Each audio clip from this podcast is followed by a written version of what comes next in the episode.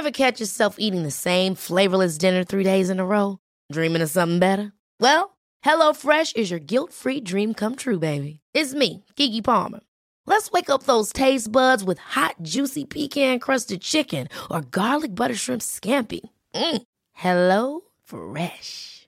Stop dreaming of all the delicious possibilities and dig in at HelloFresh.com. Let's get this dinner party started.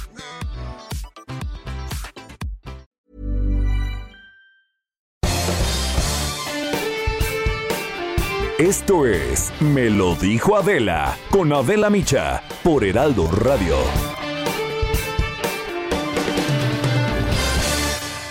La imagen del día.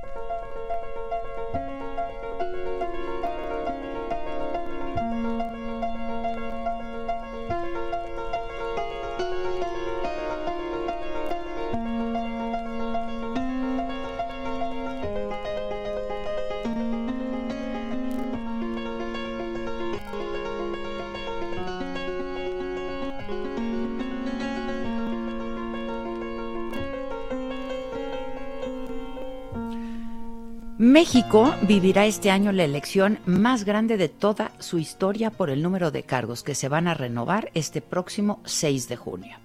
Se va a renovar la Cámara de Diputados, hoy con mayoría morenista, 15 gubernaturas, 30 congresos locales, 1.900 ayuntamientos y juntas municipales, más de 21 mil cargos van a estar en juego, con un padrón electoral de 94 millones de ciudadanos. Ante este panorama, reñido, los partidos políticos, pues le están apostando absolutamente todo para ganar, sin importar si cuentan con conocimientos o con experiencia, trayectoria, y así la lista de candidatos incluye a deportistas, artistas, cantantes, youtubers y ex reinas de belleza. El partido Redes Sociales Progresistas difundió su selección galáctica, que incluye al polémico actor Alfredo Adame, quien busca ser candidato a diputado federal por Tlalpan, a la actriz Marillane Marín como precandidata a la alcaldía Miguel Hidalgo, al Tinieblas, el luchador profesional para la alcaldía Venustiano Carranza, el Blue Demon buscaría a la Gustavo Amadero, Héctor Hernández, ex vocalista de Los Ángeles Azules, la alcaldía de Iztapalapa. El Partido Verde confirmó a la actriz y conductora Sujei Ábrego como posible candidata a la alcaldía de Benito Juárez. Morena. Morena tiene entre sus filas a la actriz Gabriela Goldsmith, quien se registró como precandidata a una diputación federal por Naucalpan, Estado de México. A José Luis Sánchez Sola El Chelis, entrenador de fútbol, quien busca una candidatura a diputado local por Puebla. El youtuber Paul Velázquez, precandidato a diputado plurinominal, y al cantante Marcos Flores, vocalista de la banda Jerez de Zacatecas. Encuentro Solidario. Cuenta con el actual diputado federal, el cantante y actor Ernesto D'Alessio, quien ha manifestado que le interesa desde una diputación hasta la gubernatura de Nuevo León o el exfutbolista Francisco Javier El Abuelo Cruz, quien buscaría ser diputado por Monterrey. Adolfo, el Bofo Bautista, por Guadalajara. Y en la lista aparece el exportero de la selección mexicana, Jorge Campos, quien aún no decide si irá por una diputación o por la presidencia municipal de Acapulco, da igual. Vicente Fernández Jr. quiere ser diputado por un distrito de Jalisco. Lo mismo que su novia, Mariana González, la Kardashian mexicana, quien también ya se destapó, lo hizo durante el primer mitin político de su pareja para el Distrito 3 de Tepatitlán. El PAN. El PAN sostiene pláticas con la ex Miss Universo Lupita Jones para darle la candidatura por el gobierno de Baja California. La actriz y cantante Silvia Vivi Gaitán, esposa del actor Eduardo Capetillo, ya se registró como precandidata a la presidencia municipal de Ocoyoacac, en el Estado de México. Y el clavadista y medallista olímpico Rommel Pacheco va a competir por una diputación de Mérida, Yucatán. En Nuevo León, el PRI registró a Patricio, el Pato Zambrano, ex Big Brother, a una diputación local. El ex portero del América, Adolfo Ríos, va a competir con Movimiento Ciudadano por la presidencia municipal de Querétaro y Francisca Víveros Barradas, la querida Paquita, Paquita la del barrio, busca ser diputada por Misantla, Veracruz. No sabe bien a bien ella por qué está ahí. Fue muy clara el día de su presentación. Después de cantar La rata de dos patas, dijo de plano, yo no sé a qué vengo aquí, ¿me entendieron? Yo solo sé que hay personas atrás de mí que son los que me van a enseñar a cómo manejar este asunto. Te odio y te desprecio. Rata de dos patas. Te estoy hablando a ti. Que no a tomar más nada. Estoy aquí por, por amor. Porque así me nace. Y espero, yo no sé a qué vengo aquí, ¿me entendieron? Yo solo sé que hay personas atrás de mí que son los que me van a enseñar a cómo manejar este asunto. Y alguno de los antes mencionados sí sabrá qué hacen aquí. Los nombres de los candidatos desataron toda serie de comentarios en redes sociales. Hasta les han sugerido formar el partido de la farándula. Será difícil, dicen algunos tuiteros, porque no se sabrá si se trata de la boleta electoral o de una portada del TV Notas. Todo, todo sea por el voto. ¿Y los gobernados? ¿Esos dónde quedamos? Y así.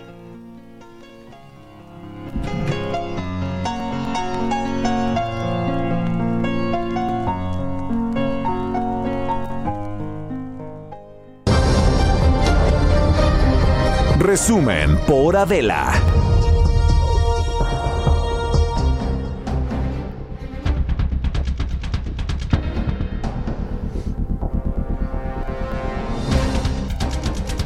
¿Qué tal? Muy buen día. Los saludamos con mucho gusto. Hola Maca, ¿cómo estás? Hola Adela, No feliz, feliz de estar aquí, de ver tu carita toda preciosa. Oye, qué cosa, ¿no? cha, eso, eso es El mega chale. El, el carrusel de la vanidad. Qué cosa, qué cosa. Ya quiero que regrese el teatro para que Vivi Gaitán tenga otra distracción. Ya, sinceramente. Pues así las cosas, ¿eh? Así las Chale, cosas. qué bajón, ¿verdad? ¿Cómo están tus papás? Están bien, fíjate, con ojo lloroso, esto porque les aplicaron la vacuna el lunes. Eh, mi mamá, ojo lloroso y comezón, pero bien. Y mi papá, como nuevo, ese señor. Hombre, Ah, tan campante. Ese señor. Ese señor, ese tan señor. campante. Dile a tu mamá que mi salsa macha y me la guarde para mejor Sí, ocasión. que si quieres para Año Nuevo, mamá. Exacto. No la he visto, ya la Oigan, veo. pues cómo están todos, estamos transmitiendo en vivo. Esto es Me lo dijo Adela, nos escuchas por el Heraldo Radio, simultáneamente nos puedes ver en nuestras plataformas de saga, por Facebook y por YouTube, ¿ya estamos?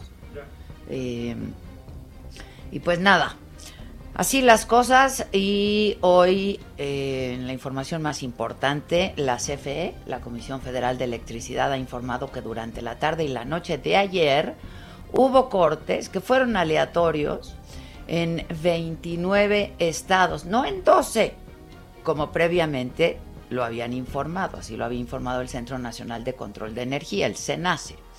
La CFE informó que hasta las 6 de la mañana el 99.79% de los usuarios afectados en estos 29 estados del país ya contaban con suministro eléctrico, que estaban pendientes de restablecer únicamente el 0.21% según la CFE. Y sobre las fallas en el suministro de energía eléctrica, hoy el presidente en su mañanera, eh, pues dijo confiar en que eh, ya para este fin de semana se normalice el servicio en el país y descartó que Estados Unidos haya cerrado de manera intencional el suministro de gas a México.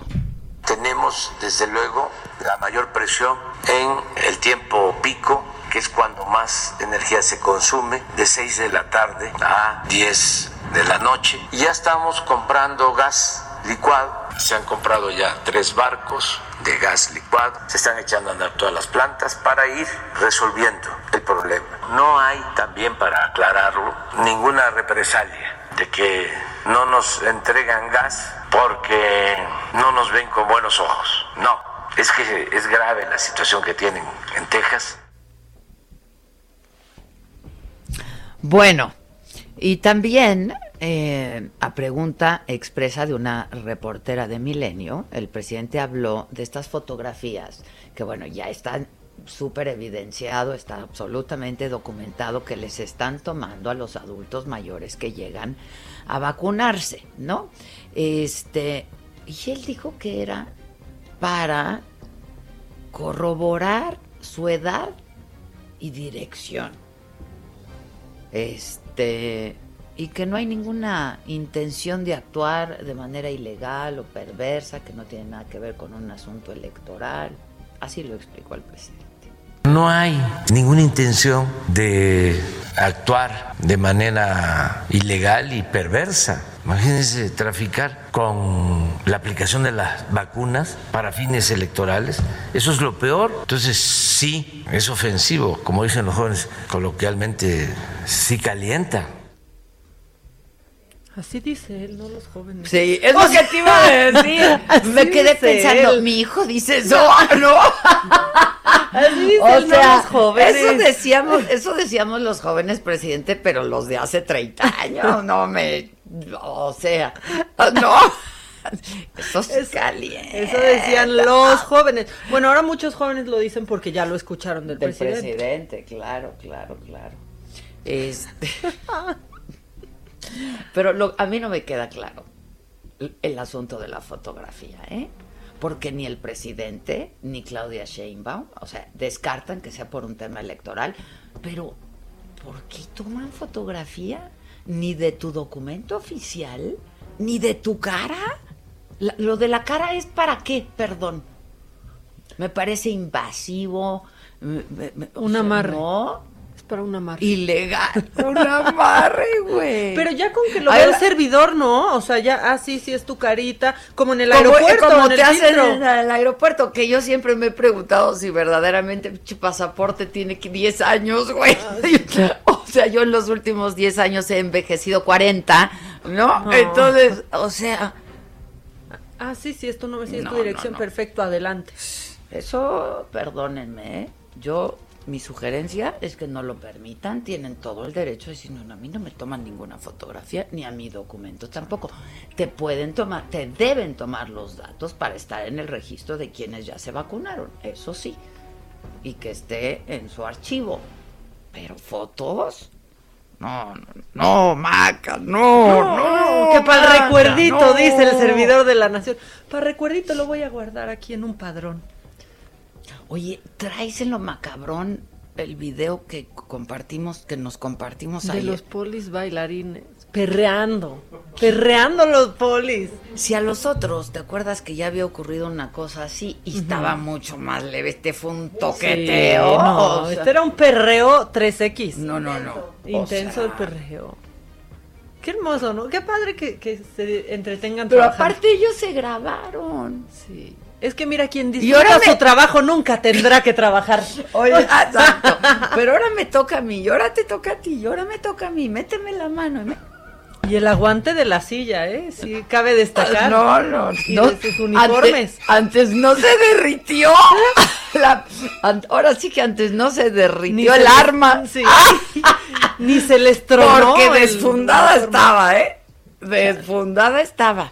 Pero qué tal de, eh, eh, eh, aquí rebótame en la entrepierna. No, no, no, no. Así, así, románticos. No, no, ni siquiera, men. Bueno, por cierto, por cierto, que el presidente también habló este del caso de Félix Salgado Macedonio, el candidato de Morena a la gubernatura de Guerrero, a pregunta expresa también, ¿eh?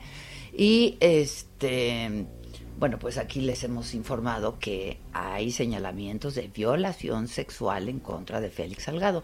El presidente dijo que se debe investigar, pero eh, pues también recordó que estábamos en tiempos electorales y eh, entonces pues que tendría que eh, este, investigarse y saber si se trata o no de un asunto mediático. Hay que tomarlo en cuenta, porque si no, estamos juzgando sin elementos. Segundo, es que hay instancias legales. Si alguien comete un delito, pues en las instancias correspondientes se tiene que denunciar y buscar que se castigue. Lo otro, pues es el quítate tú porque quiero yo o la politiquería. Pues mientras investigan o no, más bien o no, Félix Salgado Macedonio ya es el candidato oficial a la gubernatura de Morena por Guerrero. Entonces, pues primero lo nombran y luego ya que, pues a ver si se investiga, ¿no? En este otro tema, tema de salud, ayer otra vez un número mayor a los mil fallecimientos, como lo dijimos siempre, domingo y lunes baja el número de registros. Eh, pero pues ayer 1.329 fallecimientos para un total oficial de 175.986 decesos en esta pandemia. Y durante el segundo día de vacunación, el día de ayer, en la Ciudad de México se vacunaron a un total de 61.831 adultos mayores. Esto en la Ciudad de México solamente. En Coajimalpa se vacunaron 10.982. En Magdalena Contreras 15.261. En Milpa Alta 5.256.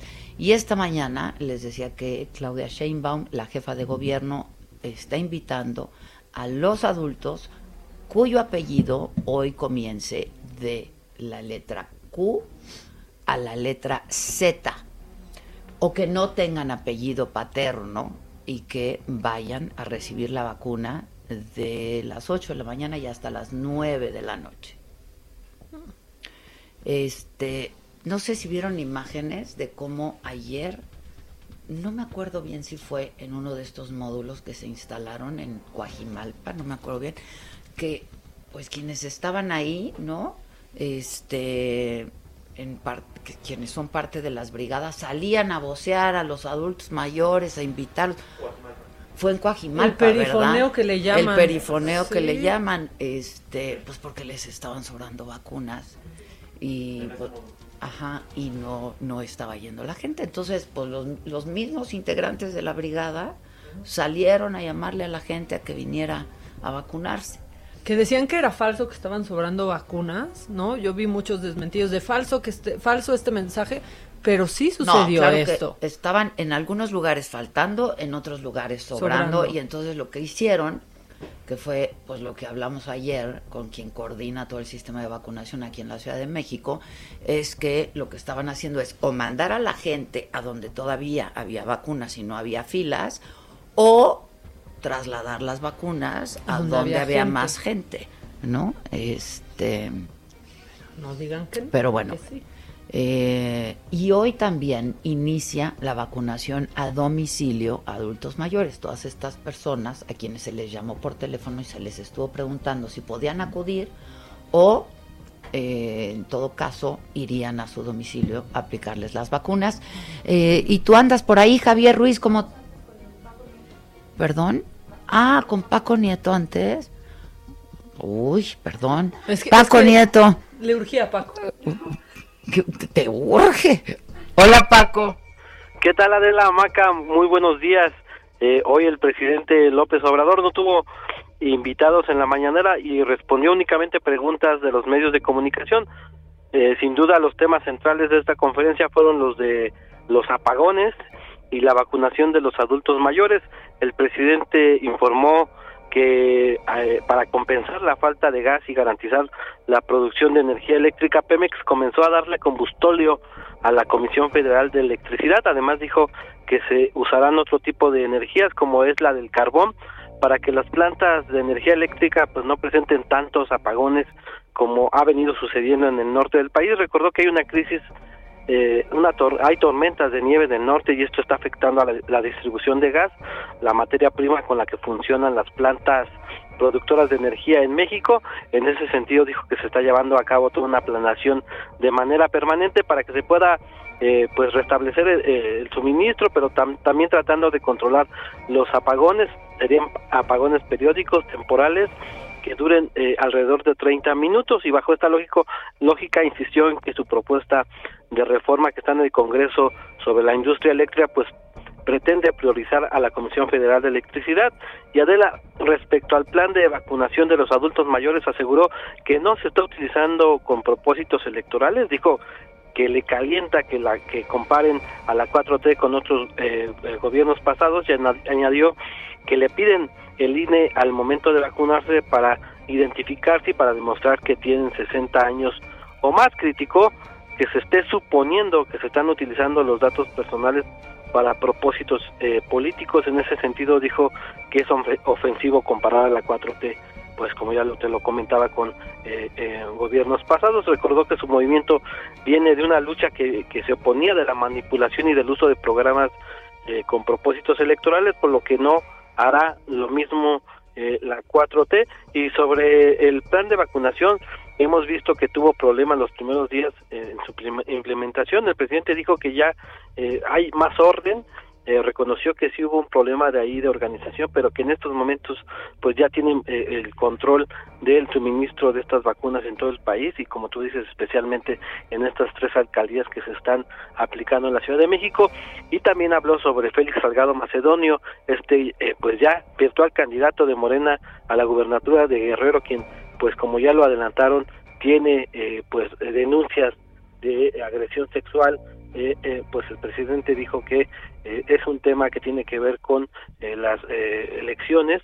En, este, en estos momentos dice que siempre hay más acusaciones de todo tipo, pero que y que además no le toca opinar sobre este tema, pues lo tiene que resolver la autoridad correspondiente y pues que solamente se están tratando de eh, los opositores de justificar y ponerse y quitar a, Félix Salgado para que ellos mismos puedan eh, eh, pues ponerse y ser candidatos a la gubernatura. Y sobre también habló sobre Rosario Robles sobre Juan Collado y sobre el empresario Ancira el presidente dijo que pues que no tiene injerencia alguna sobre el caso Rosario Robles y que esta petición de que pueda hacer de que pueda ella utilizar los beneficios de la ley eh, pues no le corresponde a él ni, ni negarla ni, ni dársela, que le, corre, que le corresponde específicamente a la Fiscalía General de la República. Lo mismo en el caso del abogado ah, eh, Juan Collado, pero en donde sí eh, está interviniendo, dijo, es en el caso de Alcira, para que regrese 200 millones de dólares de lo que costó el sobrecosto de esta planta chatarra que vendió Pemex que le vendió Pemex Ancira. Pues eso fue parte de lo que sucedió el día de hoy en la mañanera, eh, Adela. Bueno, pues muchas gracias. Gracias, Paco. Buenos días. Creo que hay una aclaración. Yo les decía que eh, hoy iniciaba la vacunación a domicilio a adultos mayores, eh, al menos en Coajimalpa, pero Claudia Sheinbaum, ahora en una videoconferencia de prensa, informó que las brigadas de salud en tu casa salieron a vacunar primero a los asilos y que sería hasta mañana donde ya estarían yendo a las casas de los adultos mayores, es decir, casa por casa. Pero de esto nos puede informar ahora sí. Javier Ruiz, ¿cómo estás? Buenos días. Hola Adela, ¿qué tal? Excelente mañana, saludo con gusto. Y efectivamente, Adela, pues se dio a conocer de parte de la jefa de gobierno Claudia Sheinbaum en el día de ayer que serían pues principalmente las casas, eh, las personas que no pudieran acudir a los centros de vacunación, hoy podrían ir, sin embargo, pues eh, hemos hecho un recorrido eh, principalmente en la alcaldía Coajimalpa, y de acuerdo a lo que nos han referido pues las brigadas, es que hasta el momento pues ellos tienen contemplado ir, sin embargo no les han dado pues el día de hoy o será hasta el día de mañana. Se, desde muy temprano estamos en la alcaldía Coajimalpa, donde pues lo que sí continúan son las largas filas, a pesar de que las personas se les dijo que no llegaran pues, tan temprano, desafortunadamente las personas llegan entre 3, 4 de la madrugada para ser las primeras en poder tomar una ficha. También se refirió que este programa de vacunación a domicilio pues estará integrando por 144 uniformados, principalmente apoyados por 96 motocicletas. Son 48 las brigadas que van a trabajar en las alcaldías Magdalena Contreras, Guachimalpa y Faltan. Lo que nos ha referido también el personal de vacunación es que hasta el momento, pues ellos lo que nos han referido es que todavía no les han dado también los lugares, también que esto se iba a hacer a través únicamente del portal.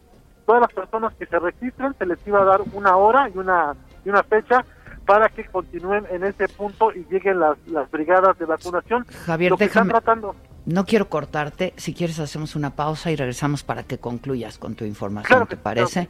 Órale, porque si no nos van a cortar. Hacemos una pausa, volvemos. Esto es Me lo dijo Adela y no se escuchas por el Heraldo Radio. Volvemos. Mientras tanto.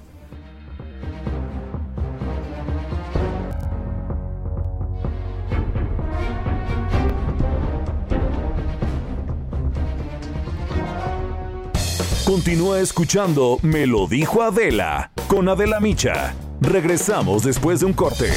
Heraldo Radio, la HCL se comparte, se ve y ahora también se escucha.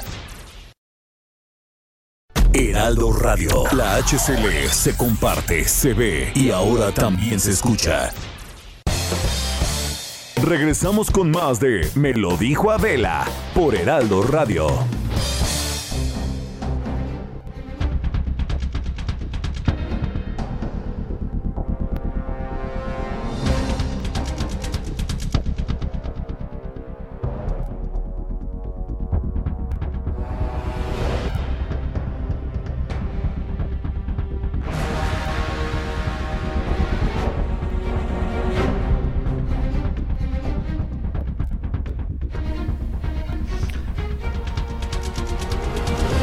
Bueno, pues estamos ya de regreso, 10.30 en punto, y eh, estábamos en comunicación con nuestro compañero reportero Javier Ruiz sobre esta vacunación que inicia hoy, sobre todo a adultos mayores en asilos, y a partir de mañana, de acuerdo a lo dicho hace minutos por la jefa de gobierno Claudia Sheinbaum, empezarán a visitar a los adultos mayores en sus domicilios para aplicarles la vacuna. Javier.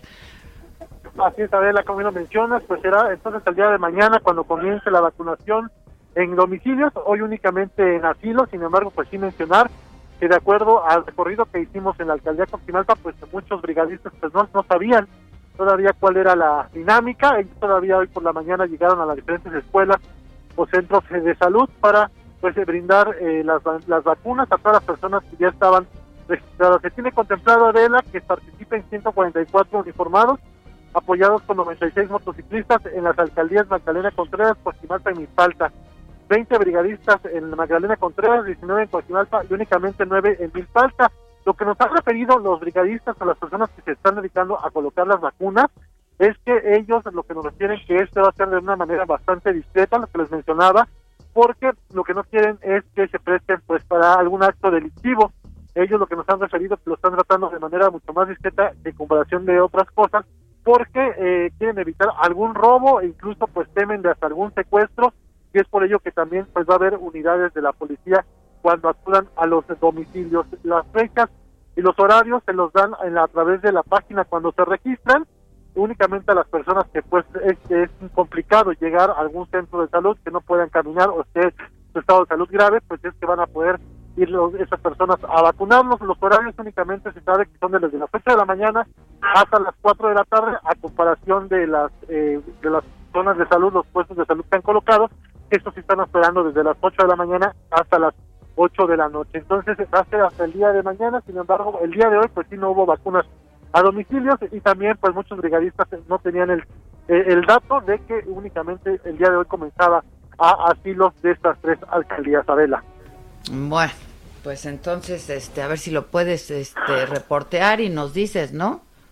Claro que sí, Adela, vamos a estar mucho más atentos y cualquier dato que tengamos estaremos informando, Adela. Ya vas. Gracias, Javier, gracias. Bueno, y como les habíamos adelantado antes de irnos a un corte, eh, estaremos conversando con el doctor Francisco Moreno, el jefe del Servicio de Medicina Interna, encargado de todo este programa de COVID-19 del Centro Médico ABC, pero quien pues ha sido de verdad una voz orientadora y de enorme apoyo en todos estos meses de pandemia para todos, para todos nosotros.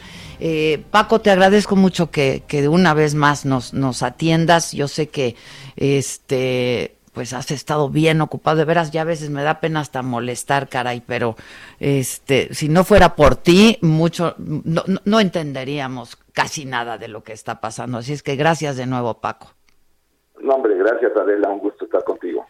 Gracias. Oye, doctor, a ver, este, pues de entrada no entendemos otra vez la estrategia, ¿no? O si es que hay alguna estrategia de vacunación en este país. Eh, por lo pronto, en la Ciudad de México se eligieron tres alcaldías. El criterio no acabamos de entenderlo. No son las alcaldías eh, que han resultado con más número de contagios, ni de infectados, ni de fallecimientos, ni, la más ni las más pobladas tampoco. Lo que entendemos es que se eligieron estas porque llegaron pocas vacunas y porque pues de acuerdo al número de adultos mayores que hay en estas alcaldías, alcanzaban para vacunar a todos los adultos mayores. Pero pues supongo que tú tienes algo mejor que decir al respecto. Bueno, mira, la verdad es que cómo se eligieron y por qué se eligieron esas alcaldías no, no me queda claro. Eh, pero bueno, yo creo que aquí la buena noticia es que se empezó a vacunar cuando había habido un periodo ya de dos, tres semanas con muy pocas vacunas aplicadas, porque sabemos que pasó la situación con Pfizer, sabemos que AstraZeneca, la que se va a producir aquí en México, todavía no acaba de, producirse, sabemos que Sputnik tampoco ha llegado como se había comentado, entonces yo creo que la buena noticia es que se está vacunando gente. Ahora, eh, eh, cuál es el mecanismo, cuál es la forma, porque sé también de gente que va a esos lugares y que como sobran vacunas se las ponen sin necesariamente ser del, de ese municipio. Entonces, bueno, eh, a mí yo te diría que mi, mi buen mensaje me queda es que se está vacunando y no solamente eso, que la gente está yendo, o sea, hay una, una gran disposición de la gente a vacunarse porque también hubo mucha publicidad en contra de las vacunas, lo cual era muy malo y, la gente entiende que el vacunarse es la única forma como podemos salir de este problema. Este, ahora, eso si se vacuna también de una manera masiva. Lo que también hay que decir es que son pocas las vacunas que están llegando a cuentagotas, ¿no? Eso es, eh, eh, eso es definitivo. Ahora, supuestamente en las próximas semanas van a llegar una gran cantidad de vacunas, de dosis de vacunas. Aquí yo creo que viene el otro mensaje. Eh, aún siendo pocas vacunas, vemos eh, largas filas de personas que están pues, de la tercera edad esperando su vacuna. Eh, creo que necesitamos entender que si hay un sistema nacional de vacunación en donde eh, el Instituto Mexicano de Seguro Social tiene disponibilidad para poner dosis, si se puede hacer convenios con la iniciativa privada para que también se aplique. Aquí la situación es vacunar lo más posible. Hoy me sorprendió ver que Israel llegó al 78% de personas de su población. Sí, sí, sí. Sí. Entonces, no vamos a poder lograr una gran inmunidad si vacunamos de miles. Necesitamos vacunar arriba de 450 mil individuos diario para que para julio-agosto estemos logrando algo de inmunidad de rebaño. Híjoles, tu escenario es, híjoles, bien, muy optimista. Pues, sí, se ve súper complicado, ¿no? ¿Qué porcentaje de la población tendría que estar vacunado, doctor, para lograr esta llamada inmunidad de rebaño? ¿70%? 70%. 70%. 70%. Ahora, aquí no tomamos en cuenta la gente que ya tiene inmunidad, porque también el número de contagios que ha habido en el país ha sido altísimo. Pero esas, esas personas no sabemos cuánta inmunidad tiene. Entonces, lo ideal es pensar que estás vacunando de cero y que tienes que vacunar aproximadamente 80 millones de mexicanos para que logres 70% de la población vacunada. Este, ahora, hay varias dudas del auditorio. Yo te agradecería mucho, Paco. Por ejemplo, ayer nos dijeron quien coordina todo el sistema de vacunación, todo el programa de vacunación aquí en la Ciudad de México, que eh, el tiempo que podría pasar entre la primera dosis y la segunda dosis de esta vacuna de AstraZeneca podría ser entre 8 y 12 semanas. Eh, esto esto es, es, eficiente, resulta eficiente la vacuna entonces. Fíjate que qué bueno que haces esa pregunta y, a mí me pasó lo mismo cuando yo oí eso, este, me metí a leer eh, los estudios de AstraZeneca e incluso hay, hay, hay estudios que han mostrado que si tú te pones la vacuna en las ocho semanas después, puedes tener hasta mejor respuesta. Ah. No más de 12 semanas, pero sí puedes alargar el tiempo entre la primera y la segunda dosis sin tener mayor problema. Mm. Eso a mí me dejó muy tranquilo porque exactamente empecé a recibir noticias de lo que tú me estás diciendo y bueno, directamente chequé porque pues como sabes estas cosas eh, no las sabe uno de primera mano, hay que revisarlas, hay que leerlas y sí, está demostrado que tú puedes poner una vacuna de AstraZeneca 8 y hasta 12 semanas después de haberla aplicado la primera y tienen muy buena respuesta. Entonces, tampoco preocuparnos, pero sí estar muy pendientes que reciban la segunda dosis. Y que no sea después de las 12 semanas. Ahora, esto solo es en el caso de AstraZeneca, doctor, porque entiendo que no es lo mismo con Pfizer. Pues mira, el que tiene bien demostrado el estudio, eh, como sabes, las dos vacunas que más se han puesto en el mundo hoy es Pfizer y después es AstraZeneca. Y esta, a AstraZeneca, se hizo ese estudio, incluso está en la página de la Organización Mundial de la Salud, en donde eh, corroboran que tú puedes poner la vacuna hasta 8 o 12 semanas después. Lo que no se debe de hacer eh, todavía es mezclar vacunas. Esa era mi otra no pregunta. Hay ningún estudio, eh, hay un estudio que se está haciendo en Inglaterra apenas con Pfizer y AstraZeneca, pero no son vacunas intercambiables. No debemos de pensar eso porque, eh, eh, por ejemplo, la vacuna Sputnik, la primera dosis es una adenovirus 26, la segunda es una adenovirus 5, no son intercambiables. Eh, aquí tenemos que ser muy cuidadosos en eso y no queremos que en el afán de vacunar más gente empecemos a experimentar, porque creo que ya con la pandemia hemos, hemos experimentado suficiente y nos ha ido muy mal. Oye, pero no lo descartan, Paco. O sea, las autoridades, a mí ayer en este espacio me dijeron que probablemente estarían teniendo que mezclar vacunas.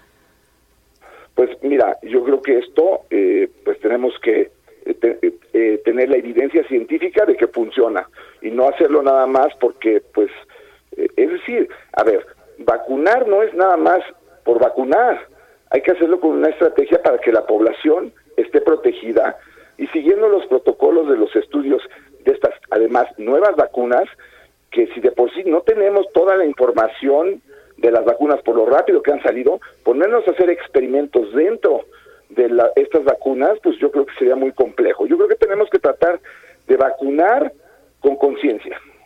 Oye, ayer llegaron lo que faltaba de la, o, o una parte de lo que faltaba de las vacunas de Pfizer para vacunar al personal médico las segundas dosis, pero hay personal médico que sigue esperando la primera dosis, Paco. ¿Qué sabes tú de esto? Sobre todo en, en instituciones privadas. Habemos quienes no hemos recibido la vacuna y pues es un grupo muy pequeño el porcentaje de personas que recibieron la vacuna de la primera dosis. Eh, también o sea, faltan la segunda dosis de hospitales públicos. Hay hospitales públicos que tampoco han recibido todo su personal y evidente los, evidentemente los privados pues ha sido un número muy pequeño. Se ha argumentado que lo que se hizo es tratar de vacunar a los que están en la primera línea, pero eso no se hizo con los hospitales públicos y no creo que deba de haber diferencia entre públicos y privados. Tenemos tanto derecho unos como otros a recibir nuestra vacuna. Ahora, si fue por falta de vacunas, pues entonces no entiendo por qué se vacunaron a ciertos grupos, no tengo nada en contra de los maestros de Campeche, pero pues creo que tenemos más eh, exposición los médicos, aunque estemos en un hospital privado, que eh, los maestros de Campeche o la gente que va a ir en las cuadrillas de vacunación. Eh, y a eso se les vacunó. Entonces creo que eh, pues eh, no, no está siendo justo ni pareja la aplicación de las vacunas, sobre todo en el sector privado.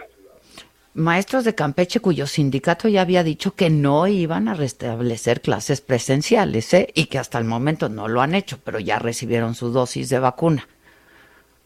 Pues eso es lo que cuesta trabajo entender, porque eh, el, subsecretario en la Academia Nacional de Medicina dijo que eh, había médicos que éramos egoístas por querer recibir una vacuna y no dejar que los que están en primera línea. Eh, yo estoy de acuerdo que todos los de primera línea del hospital ABC lo reciban, pero no me parece que la reciba un grupo de maestros que no van a dar clase y que eh, los demás médicos que estamos aquí no la recibamos. Pues sí, coincidimos. Oye, hablabas de protocolos. Este, entiendo que, por ejemplo, el Instituto Nacional de Vacunación, porque nos hemos dedicado mucho y le hemos pues, concentrado mucho tiempo eh, y supongo que toda la comunidad científica mucha energía a, la, a, las vacunas y a la vacunación. Pero, ¿qué hay de los tratamientos para el COVID? Sé que el Instituto Nacional de Nutrición ha presentado varios protocolos en COFEPRIS, en fin, etcétera. Pero, ¿qué, qué se sabe o qué hay nuevo para el tratamiento al COVID?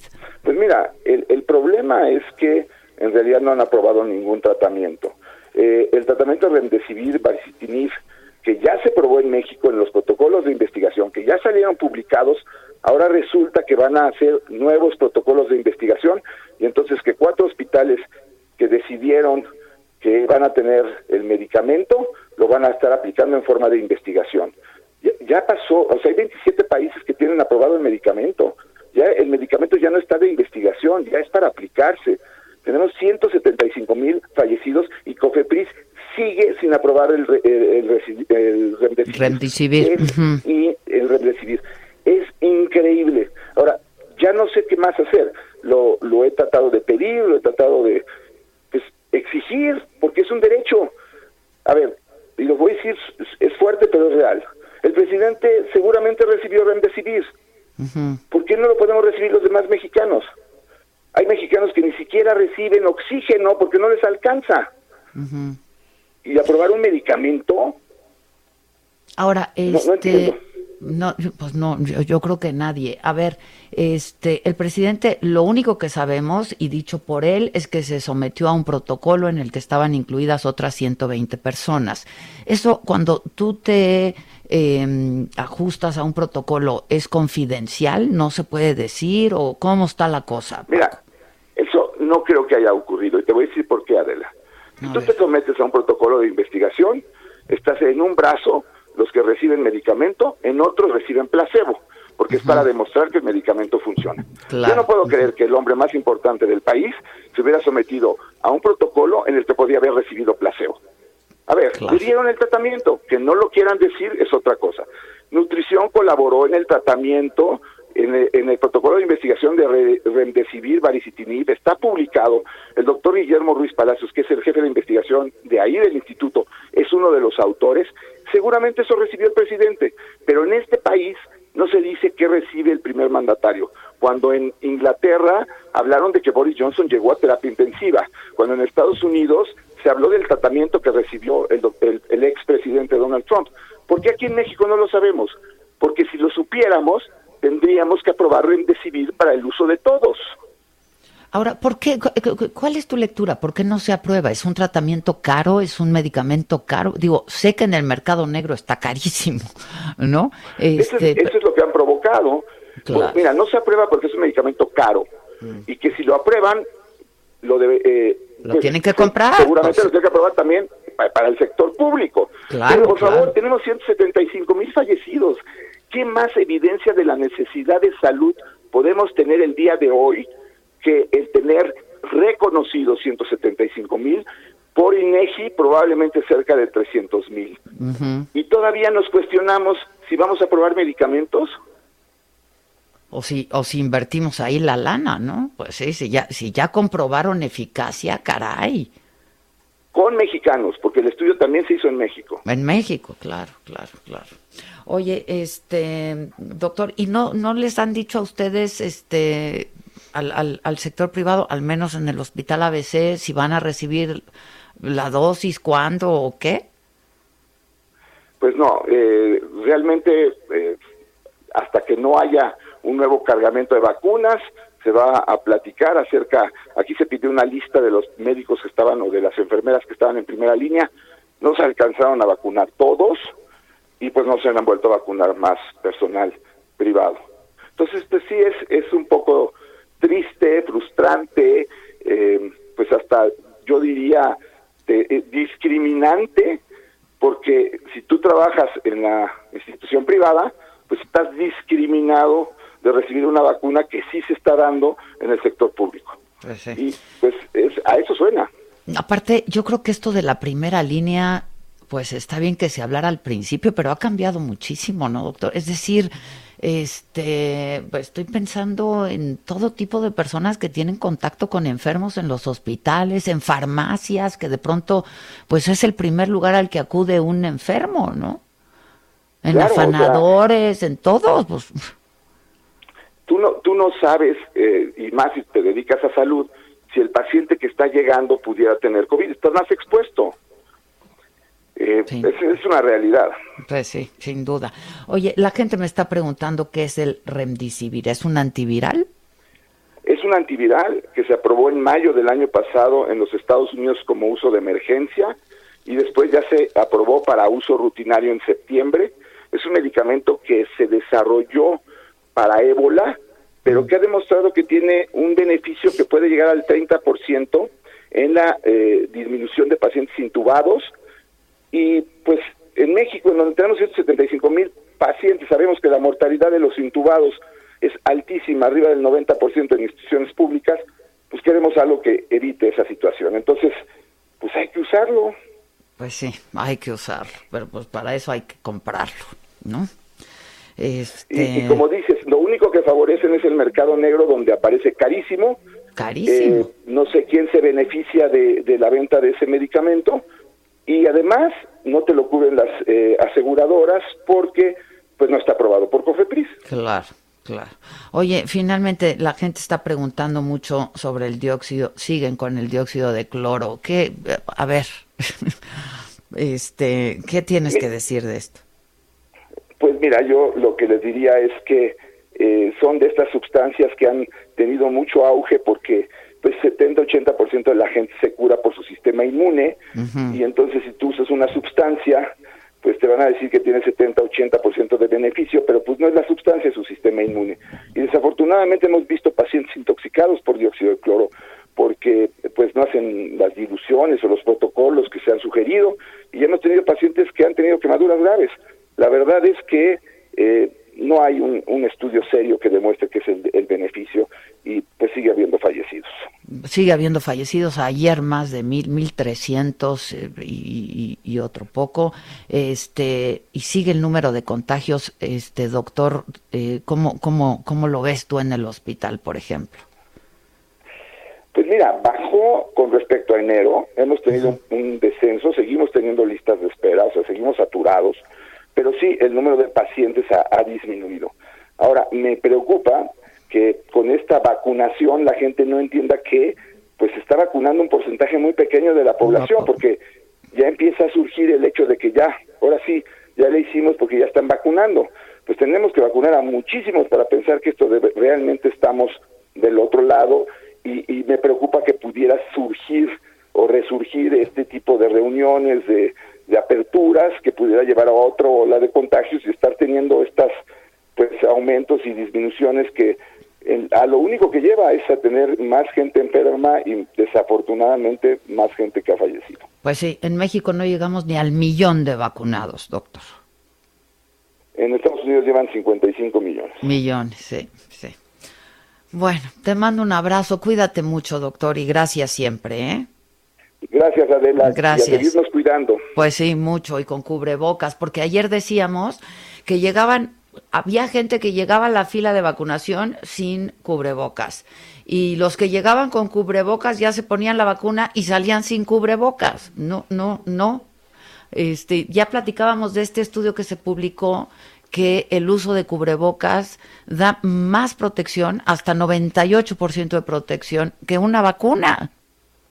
Claro, claro, y, más ahora con las nuevas variantes que obligan a que eh, seamos mucho más cuidadosos porque son mucho más contagiosas. Pero eh, ese mensaje tan sencillo que es usar un cubrebocas tampoco ha quedado claro en esta pandemia. Sí, es tristísimo, es tristísimo. Gracias, doctor, te mando un abrazo. Cuídate. Un abrazo. Gracias. Antes de que nos corten, este, la gente me dice que si el remdesivir no lo cubre el seguro, si lo consigues en el mercado negro, es decir, no lo venden. Y si llegas a conseguirlo, no, no te lo cubre el seguro. Yo estaba oyendo, alguien me decía por ahí, que le llegó a costar hasta 30 mil pesos una pastilla. Pues ¿quién la puede pagar? Y ahí por debajito del agua. ¿Y quién la puede pagar, no? Este, pero claro, como dice el doctor Moreno, si ese fue el tratamiento y el, el, que le dieron al presidente, y pues tendría que admitirlo, entonces tendría que aceptarlo y ser aprobado por Cofepris, y entonces tendrían que comprarlo y entonces tendrían que darlo en todo el sector público y evidentemente privado. Es una pena que no acaben de vacunar al sistema de salud en México.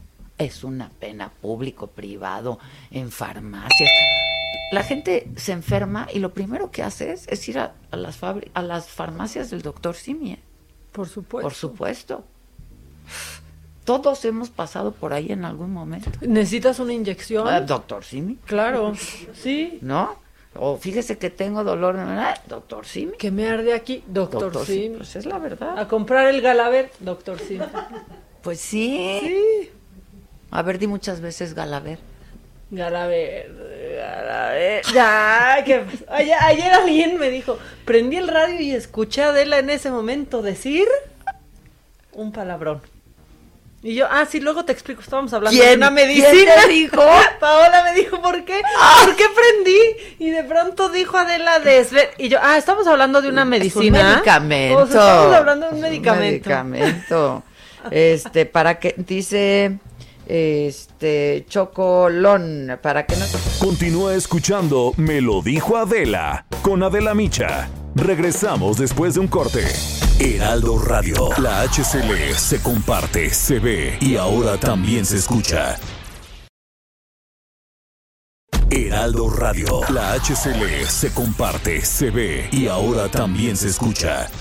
Gracias, estamos en el espacio de Adela Micha, me lo dijo Adela, muy contentas porque vamos a platicar del cabello, hombres y mujeres, cuántas veces no pasamos frente al espejo, mi pausazo, y estamos acomodándonos nuestro cabellito, ¿no? Lo poco o mucho que tengamos, lo tratamos de cuidar y si no, es el momento ahora o no, Pau. Ah, ya sé, mi Moni, porque la alopecia, digo, no es algo solo de hombres, es de hombres y mujeres, se nos cae el cabello, ya sabes, nosotras con tanto tinte, plancha, bueno, ¿qué no nos hacemos? Y bueno, ¿cuál es la solución? ¿No? Es la pregunta todo. Pues es este tratamiento capilar súper ganador que le va a ayudar a recuperar 1700 cabellos nuevos en un solo tratamiento. Así es, 1700 cabellos en un solo tratamiento. Marcando al 800 2305 mil, 800 2305 mil, porque si usted marca en este momento, mi Moni, yo se los voy a regalar. Se va totalmente gratis para que usted recupere su autoestima, su cabellazo, su melena, todo ganador. Así que llame en este momento al 800 2305 mil, porque si usted quiere pues recuperar su cabello, limpiar su folículo, tener más volumen y que ya no se le caiga, ya le dije la solución. 800 2305 mil, se llama ahorita, se va completamente gratis a la puerta de su casa, gratis, los quiero consentir. Así que que se vaya a su casa, gratis, solo tiene que pagar los gastos de manejo y envío y marcar al 800 2305 mil. ¿Cómo ves, Moni? Muy bien, pues a marcar, queridos amigos del Heraldo Radio, es la oportunidad de tener esa melena de envidia, esa melena ganadora, como dice Pau Sasso, y no pierdan esta excelente promoción. Muchas gracias, Pau. Gracias a ti, mi Moni. Regresamos, Adela Micha y Maca, en Me lo dijo Adela, gracias. En Me lo dijo Adela, nos interesan tus comentarios. Escríbenos al 5521 537126.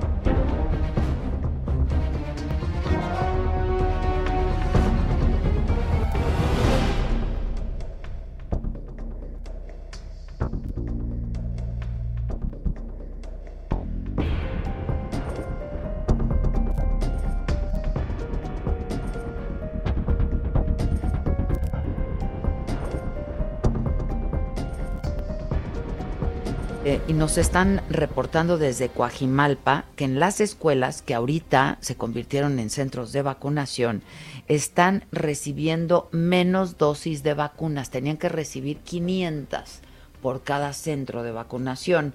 En la escuela sitio de Cuautla, por ejemplo, solo se recibieron 100 vacunas.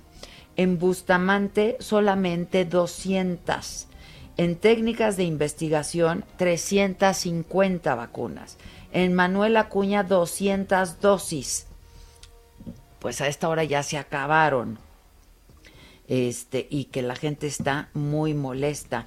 En Ramón Manterola, 200 nada más. Y en Conrado también 200 dosis nada más. Entonces, pues sí la gente está enojada porque tenían que haber recibido 500. Yo no sé si porque lunes y martes llegó menos gente y entonces mandaron menos vacunas, pero eso no tendría por qué ser porque la gente ya consultó cuáles son sus centros de vacunación, van y ahora le salen con que no hay suficientes vacunas. O porque empezó la vacunación en asilos de cada delegación que las hayan pues pudiera ser, pero no tendría por qué. Si dijeron que, lunes, martes, que toda la semana iban a haber 500 vacunas por centro de vacunación, pues tiene que haber 500 vacunas. ¿Qué quieres, Gisela? ¿Ya lo tengo? Bueno, el otro gran tema, sin duda, ha sido el apagón, por si algo faltaba, ¿no? Este, por si nos faltaba algo. Em, pues no acabamos de entender por qué pasó este apagón este, nos dicen que por Estados, Estados Unidos cerró como si cerrara la llave, ¿no? Y entonces este, eso afectó a México.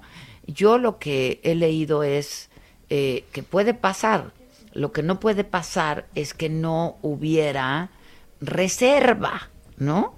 Este, entonces, pues para que nos expliquen, porque como pues no entendemos lo que dice la CFE y no entendemos qué es lo que está pasando. Buscamos a Enrique Ochoa, él es diputado federal, secretario de la Comisión de Energía y él fue director de la CFE del 2014 al 2016. Enrique, ¿cómo estás? Buen día. Adela, me da mucho gusto saludarte, a ti, a Maca, a todo el equipo de trabajo, a tu auditorio. Gracias por tenerme en este espacio. No, al, al contrario, Enrique. A ver, este, ¿Qué es lo que está pasando? ¿Por qué estamos atravesando por esto? Hay lugares que llevan días sin luz, este, y bueno, lo que sabemos es que es algo que no va a ocurrir en este país desde hace décadas. Así es, Adel, estamos enfrentando una situación muy adversa por el cambio climático. Se dio una helada de proporciones históricas en el estado de Texas, lo que detuvo la producción del gas natural que ahí se produce y que se importa a México. Y aquí hay que decirlo con toda puntualidad. Pemex solamente produce una tercera parte del gas natural que consumimos los mexicanos cada día. Y por lo tanto se tiene que comprar en el exterior dos terceras partes del gas natural que México necesita. Y el gas natural lo usamos para generar energía eléctrica a precios competitivos, para que la industria generadora de empleos funcione y en varias ciudades y metrópolis del país se utiliza también para calentar el agua y los domicilios y los comercios. El gas natural es un combustible muy importante en México, pero lamentablemente solo Pemex produce una tercera parte de lo que se consume. Y ahí es donde entra la Comisión Federal ¿Por qué? ¿Por qué, Enrique? Porque no tenemos mayor capacidad. Tenemos una capacidad limitada y eh, hay que decirlo, en febrero del 2019 se eh, había programado una ronda petrolera para que el sector privado nacional e internacional pudiera eh, competir para extraer gas natural en México en lugar de comprarlo fuera. Pero en un cambio de política energética se canceló esa licitación, se canceló esa ronda y entonces sigue siendo Pemex quien mayoritariamente extrae el gas natural del subsuelo y lo vende. Pero su ah. capacidad de producción queda por debajo de lo que el país necesita. Te decía que solamente Pemex produce una tercera parte, y hay que importar dos terceras partes. ¿Y cómo lo importamos? Lo importa CFE a través de gasoductos que unen a México con Estados Unidos y permiten traer lo que durante mucho tiempo era el gas natural más barato del mundo. Y con eso se suministraba a la industria, a las centrales de generación de la Comisión Federal de Electricidad y México utilizaba ese gas natural. Lamentablemente, en este contexto de cambio climático se sufre una helada de proporciones eh, históricas que ha detenido el flujo del gas natural de Estados Unidos a México de manera temporal y entonces hay un desabasto de gas natural, lo que se conoce en la industria como alertas críticas. Se avisa al sector industrial y a la Comisión Federal de Electricidad que no hay suficiente gas para que opere la economía como habitualmente lo hace, en lo que se recupera la producción y el transporte de gas natural de Texas a México. Y para ello también hay una solución a de la que ofrece la Comisión Federal de Electricidad. Hay dos terminales para traer gas natural licuado por barco en lugar de por ducto. Una está en Altamira, en el Golfo de México, y la otra está en Manzanillo, en el Pacífico. Son dos instalaciones muy importantes al servicio de CFE, donde se puede traer gas en estas situaciones de emergencia. Y entiendo que CFE ha anunciado que salió a comprar ya buques de gas natural licuado que llegarán el lunes. Por lo tanto, habrá algo de gas natural adicional entrando por las costas de México para aliviar este problema que se debe a una helada de dimensiones históricas en Texas. Ya. Este, y esto no se pudo prever o prevenir o no, se tenían reservas o cómo, Enrique. Esa es una pregunta muy importante. Efectivamente se puede monitorear el clima y seguramente se hizo, pero se tenían que haber comprado barcos de gas natural licuado antes de, esperar esta situación adversa. Eh, es un mercado muy fluido el, del gas natural, pero requiere tiempo. Entonces, eh, seguramente alguien debió de haber estado monitoreando cómo iba avanzando esta helada y pudieron haber comprado antes algún, algún barco.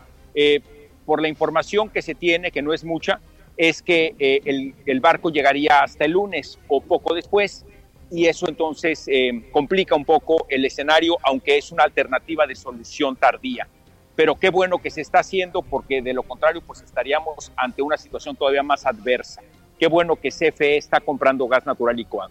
Eh, la otra parte de tu pregunta era si se puede almacenar el gas. Efectivamente se puede almacenar en cavernas, ya sea artificiales o naturales, pero hubo un cambio de política también en esta administración donde eh, el cambio de política eh, canceló algunos proyectos que se habían establecido para almacenamiento de gas natural. Esto es una acción coordinada entre la Comisión Reguladora de Energía y el Senagas, dos instituciones del Estado mexicano que salvaguardan el almacenamiento de combustibles.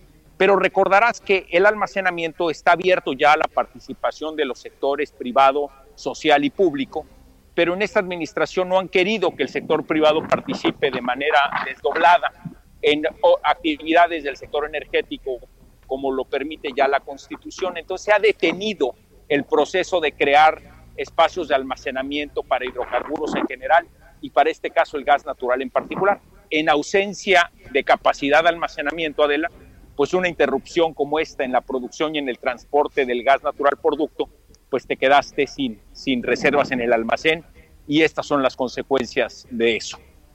Ahora, esto no ocurría antes, es decir, cuando tú fuiste director de la CFE, por ejemplo, sí se tenía almacenamiento y sí, o sea, sí, sí hubo un cambio en esta política. El cambio de política que se siguió en la administración anterior fue la construcción de los gasoductos. Digamos mm. que el primer paso es incrementar la producción nacional de gas natural. Y para eso yo creo que Pemex no puede solo. Históricamente, en los últimos tres sexenios, la producción de Pemex de gas natural ha venido cayendo. Lo deseable es que Pemex produzca más gas natural. Hasta ahora, en los últimos 10, 15 años, no ha sucedido así.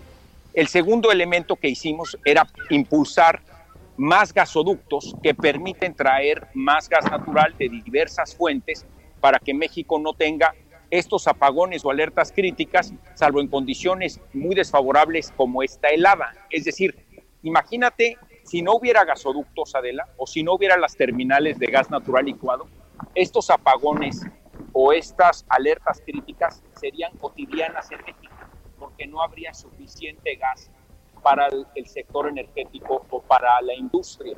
Afortunadamente se cuenta con infraestructura de gasoductos que nos conectan con un mercado tan importante como es el tejano y esto que estamos viviendo es excepcional, es consecuencia de una helada de proporciones históricas, pero no nos sucede habitualmente. Eso es gracias a los gasoductos y a las terminales de gas natural licuado que tiene el país.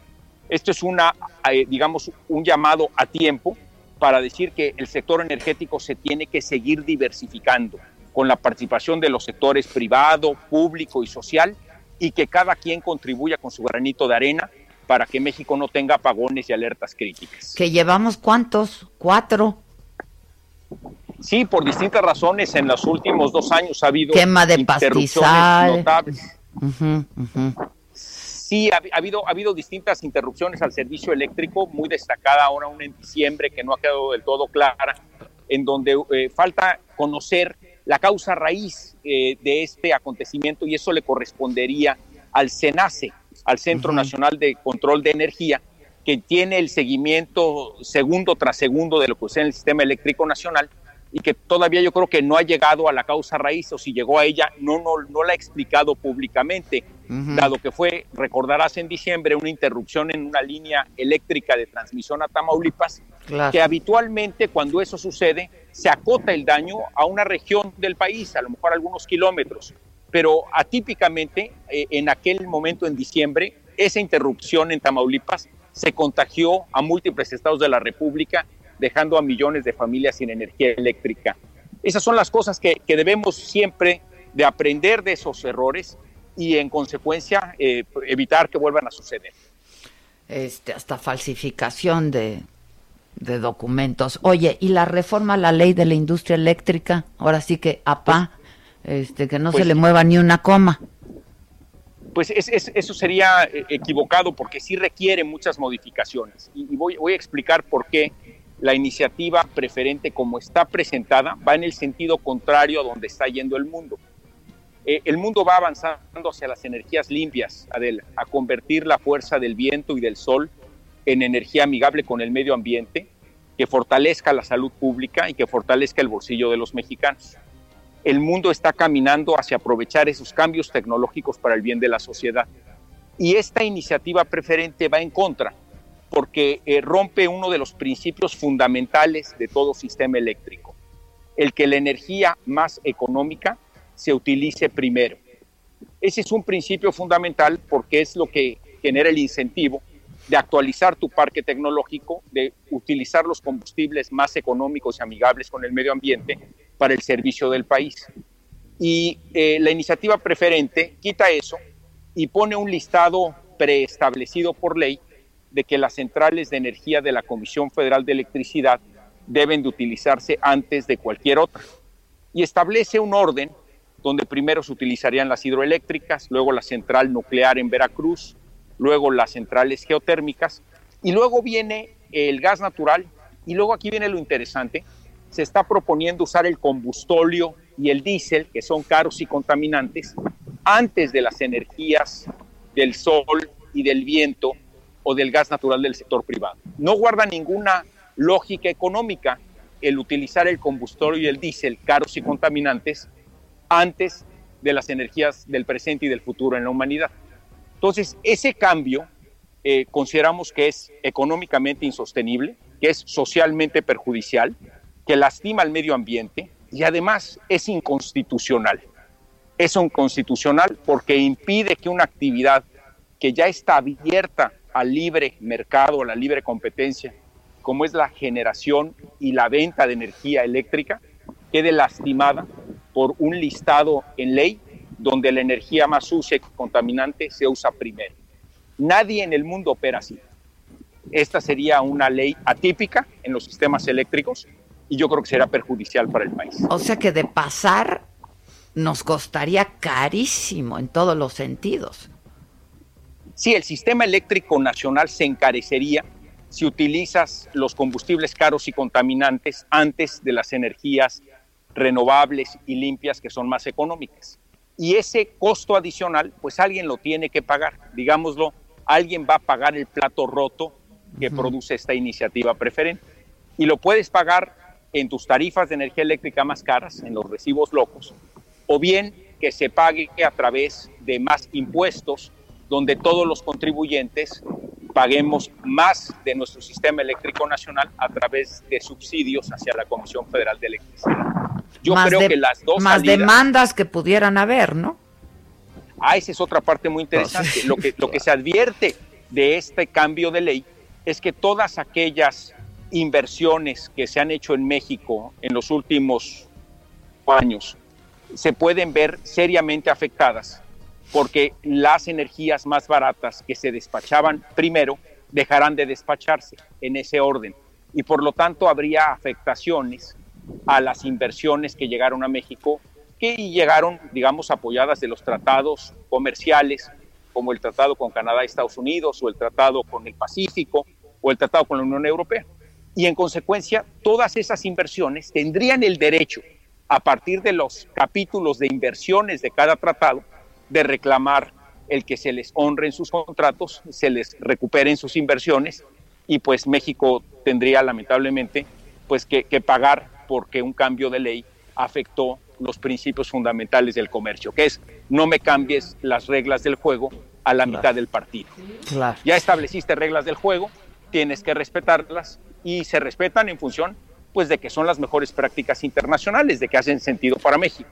¿Y Si las tu- cambias a la mitad del juego, pelas. ¿Y cuál es tu pronóstico de la ley?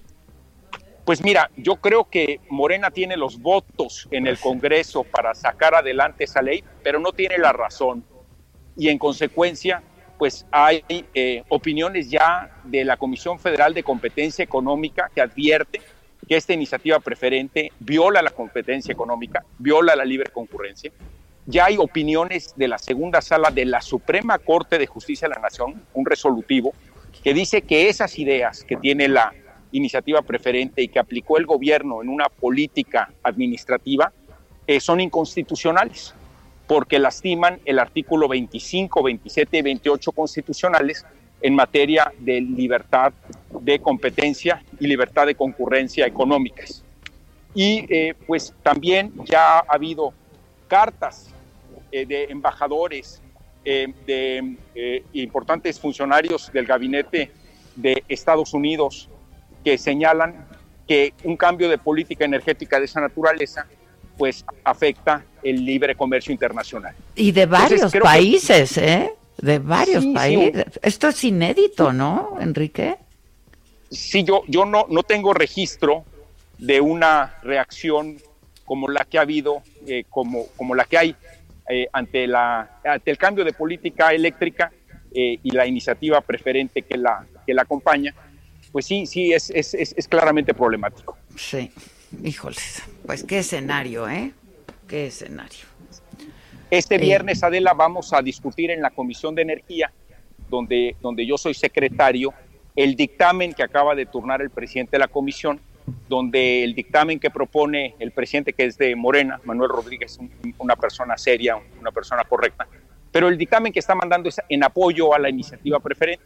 Esto se discutirá en la Comisión eh, de Energía este viernes y muy probablemente la semana siguiente, el martes o miércoles, se discutirá ya y el- se pondrá votación en el En pleno. el pleno. Este, pues te parece que estemos en contacto, Enrique, te agradezco mucho, ¿eh? No, el Gracias. agradecido soy yo, Adela, por este espacio. Y Al saludo a contrario. Maca, que si bien no me hizo ninguna pregunta y estaba yo ya preparado para sus preguntas, que son siempre muy difíciles, este, la saludo con gusto. Te mando, te mando un abrazo. Por, por, por hoy te di chance, Enrique. Gracias. Me, La verdad me es sigo que preparando para la que Tuvo, tuvo que salir a atender una llamada que, que me llegó a mí, entonces. Te mando un abrazo. Pero, pero Me- muchas gracias. me- gracias, me- Enrique. Nada más me traía ciscado. Muchas gracias. No, no, tú, tú tranquilo, yo Tú nerviosa. tranquilo. Gracias, Enrique, ¿eh? Que estén muy bien. Estemos en Hasta contacto. Gracias. Bueno, pues la verdad es que es bien difícil de entender el tema y él lo explica bastante bien, ¿no? Muy articulado. enredado entenderlo. Pues sí. ¿no? Qué pues bueno sí. que nos explicó. Y es que además hay muchos intereses de por medio y mucha mu- mucha ideología de por medio, que eso es eh, en estos temas, pues eso es muy perjudicial, ¿no? Este cuando quieren imponer una ideología y no imponer la razón, que se imponga la razón. Este, ¿Qué dice la gente antes de que vayamos a una pausa? y Ya regresamos con lo macabrón. No, Este, justo dicen, ah, qué bueno, disculpa. por fin entendí con palitos y bolitas. Es que sí, es que sí. Es que sí, porque uno se enreda y que, si- que si el gas licuado y que si, ¿por qué Que el licuado? fracking, Que no sí, el fracking, frac- sí fracking, el este, el otro. What the frack. What What, the the frack. frack. What the frack. Eh, excelente entrevista, muchísimas gracias. Eh, mira, dicen, Maca, ¿por qué estás en el celular? Pues mira, porque si no estuviera en el celular no te podría leer en ese Exacto. momento. Y porque yo le pedí O que sea, atendiera una llamada sea, que me llegó. Este, ¿qué más? No, pues dicen, apoyo todo lo que dices, Adela, estoy desesperada. A mi mamá la pudieron vacunar aunque no era de esa alcaldía, nos están Pues qué diciendo bueno, la también. verdad, qué bueno, ya. Que vacunen a quien, a quien, a todo el mundo. Mira, Vivian Arias está muy feliz porque mira, este mundo es de contrastes, ¿no? Y ella pues está muy feliz porque ya le llegó tu, tu perfume. Ah, qué bueno. o sea, así como hablamos de las energías, se habla que del perfume. Que del perfume, o sea, que también da energía, ¿no? No, da así, así. Tiene más Te feromonas que de Lucía Te Méndez. empodera. Oye, ¿qué tal? Me mandó un TikTok ayer el Fer, este, de, de un cuate imitando el, el- el fragmento de entrevista de cuando Lucía Méndez fue, Ah, de, fue ¿era a, la, rojo? a la saga.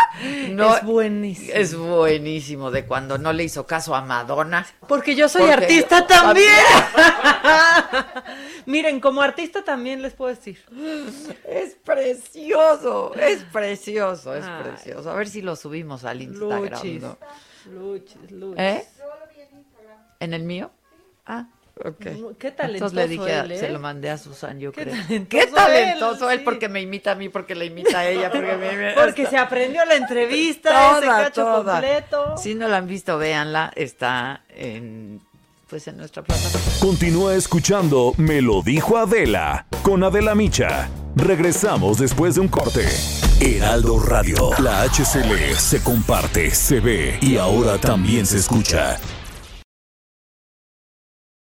Heraldo Radio, la HCL se comparte, se ve y ahora también se escucha. Regresamos con más de Me lo dijo Adela por Heraldo Radio.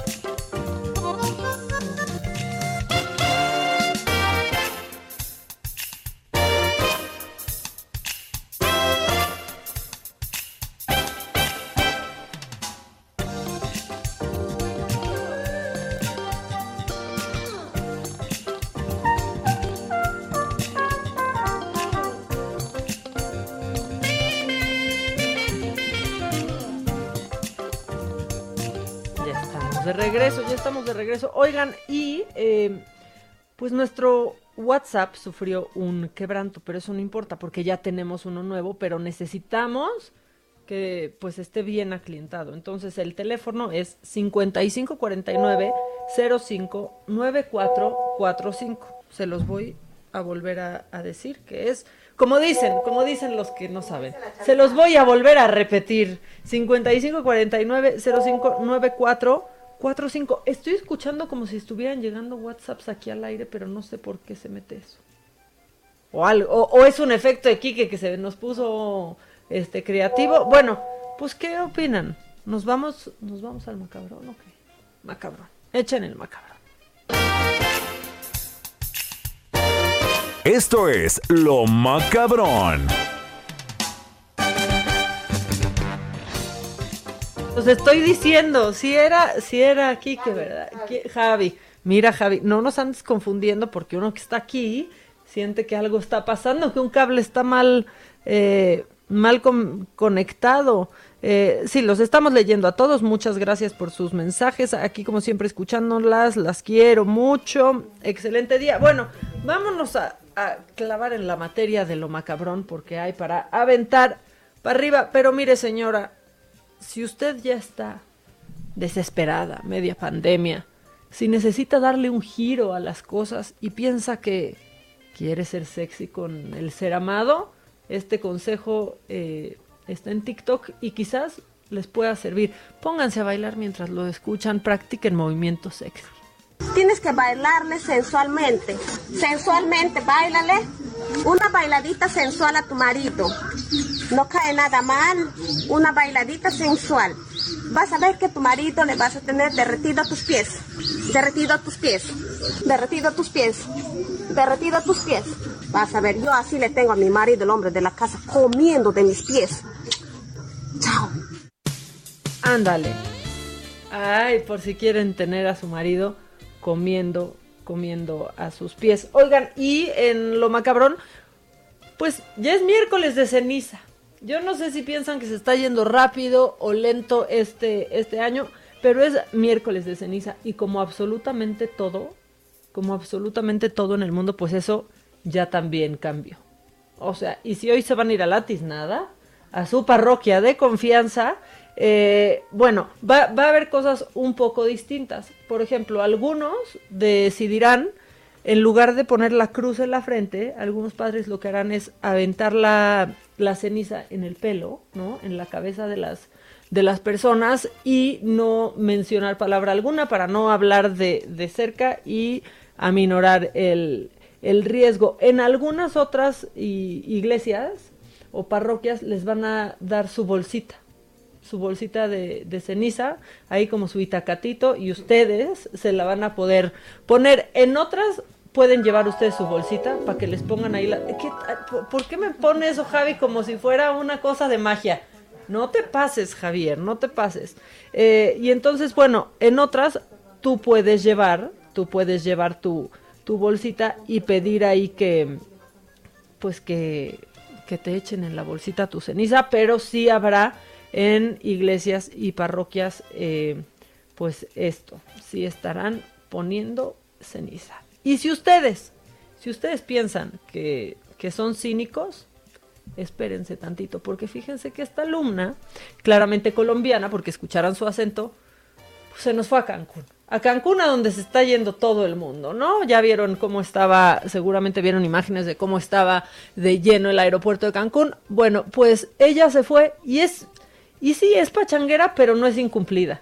Porque en la playa decidió entrar al Zoom con su maestro y así la cacharon. La carrera, entonces espero enamorarme más y más del derecho. Oiga, ¿usted dónde está, Caterina? López estamos en Cancún. ¿En Cancún? No, pues. No. López, canta la pesca deportiva, entonces soy fanática. Estamos en clase. Entonces venimos a pescar. Caterina, la sacó del estadio. Profe, Dios lo bendiga siempre y estoy aquí. bueno, Caterina.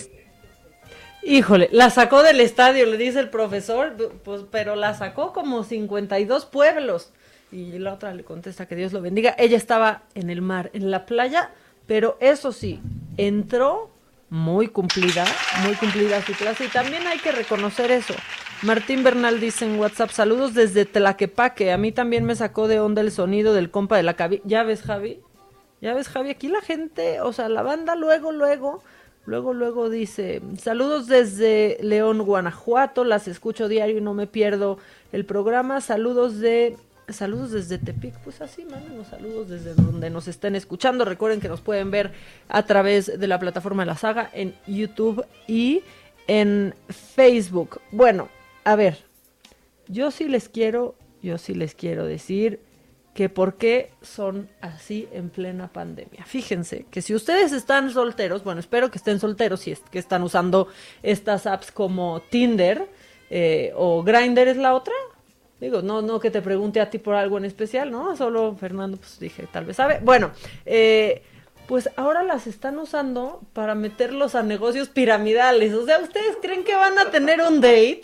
Y eso sí está, o sea, la verdad eso sí está muy macabrón. Ustedes hacen match con alguien en, en Tinder y piensan que van a tener un date y resulta, pues que les quieren clavar un producto y no es el que ustedes piensan. O sea, y no es ni siquiera el que ustedes piensan. Fíjense que han reportado pues varios usuarios de aplicaciones como Tinder que hacen match con, con alguna persona, se quedan de ver en un lugar y de pronto estas personas le dicen, oye, sí, pues qué padre la cena y así, pero te quiero llevar a una reunión.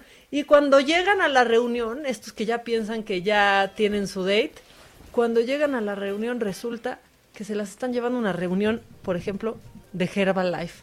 Para venderles productos, no manches. Yo hubiera ido ilusionadísima. Sí, de ya me quiere presentar con sus amigos. Se acabó el 5G, vamos. Exacto.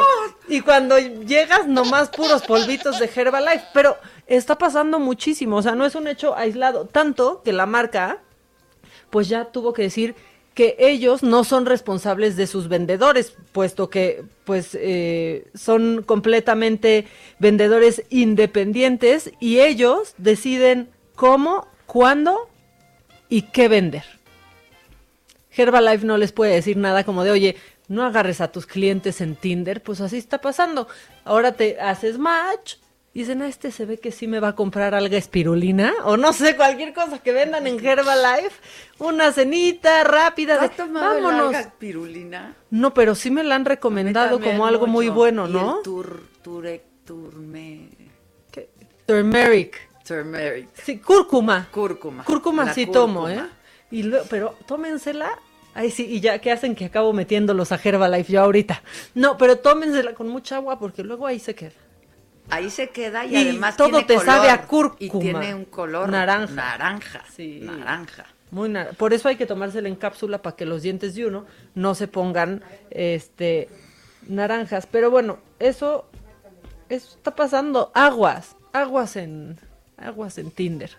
Y ya que estamos con las redes sociales y ahora que estamos en lo macabrón, por lo menos en Reino Unido, yo no sé si se vaya a extender a más países, pero influencers de belleza tendrán prohibido usar filtros en las fotos que hagan parecer que los productos que están promocionando son mejores de lo que en realidad son. O sea, ya ese cutis lisito, lisito, lisito de la que te recomienda la crema en Instagram va a tener que ir sin filtro, porque justo es lo que promueven. Pues es que sí. O sea, ya también. Es que sí. Sí, no manches. Luego hay uno que andar con la piel tan lisita como Pepillo Origel en sus fotos de Instagram. Pues no, parece un sueño. Parece un sueño. Pero es que se ve hasta mal. O sea, la gente sabe mi edad y Borroso pues tengo mis, no, pues las tengo. Digo, una ayudadita luego no está mal, pero de la luz o no, Sí, pero no, luego se No, ponen liso. ojos de otro color y unas cosas muy raras. No, ¿y qué tal los que usan un filtro así para agrandar el ojo y así? Y Ese cuando se no lo pasan la mano, Ese se no pasan la mano por la ¿Te jeta. acuerdas que vimos a esta mujer?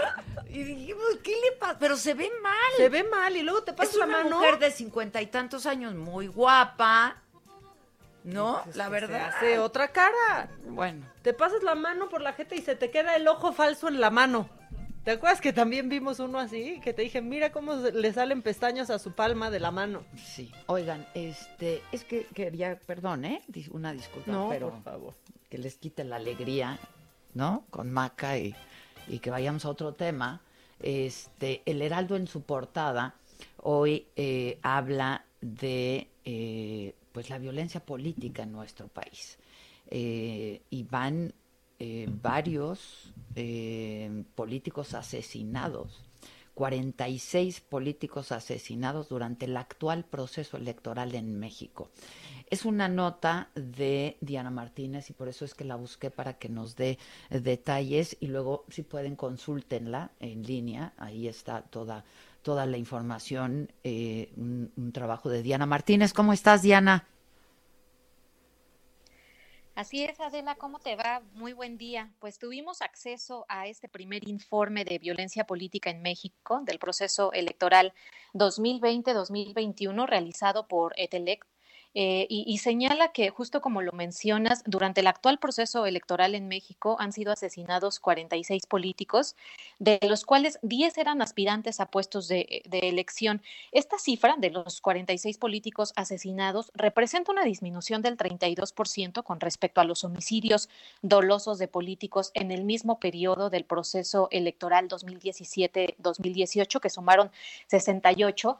Y entrevistamos a, Rubén Salazar, él es director de Etelect, y nos señaló que los tres eh, principales factores que provocaron esta disminución son, por una parte, la pandemia por COVID-19, pero también las alianzas entre partidos políticos de oposición, así como pues la duración de las precampañas, porque pues están eh, siendo muy, muy cortas. De acuerdo con, con el informe, el inicio del, de, del, proceso electoral, que fue del pasado 7 de septiembre eh, hasta el 16 de febrero aproximadamente, en ese, en ese periodo, tras el cierre de, de las precampañas a puestos de, elecciones estatales y municipales en, en, las 32 entidades, se registraron 151 agresiones a políticos, esto con un saldo de las 46 víctimas de homicidio doloso y siete personas heridas, pero también en estas agresiones pues resultaron eh, eh, con 12 familiares eh, que perdieron la vida de, políticos en estos atentados armados y el 53%, o sea, más de la, de la mitad de estas 151 agresiones fueron cometidas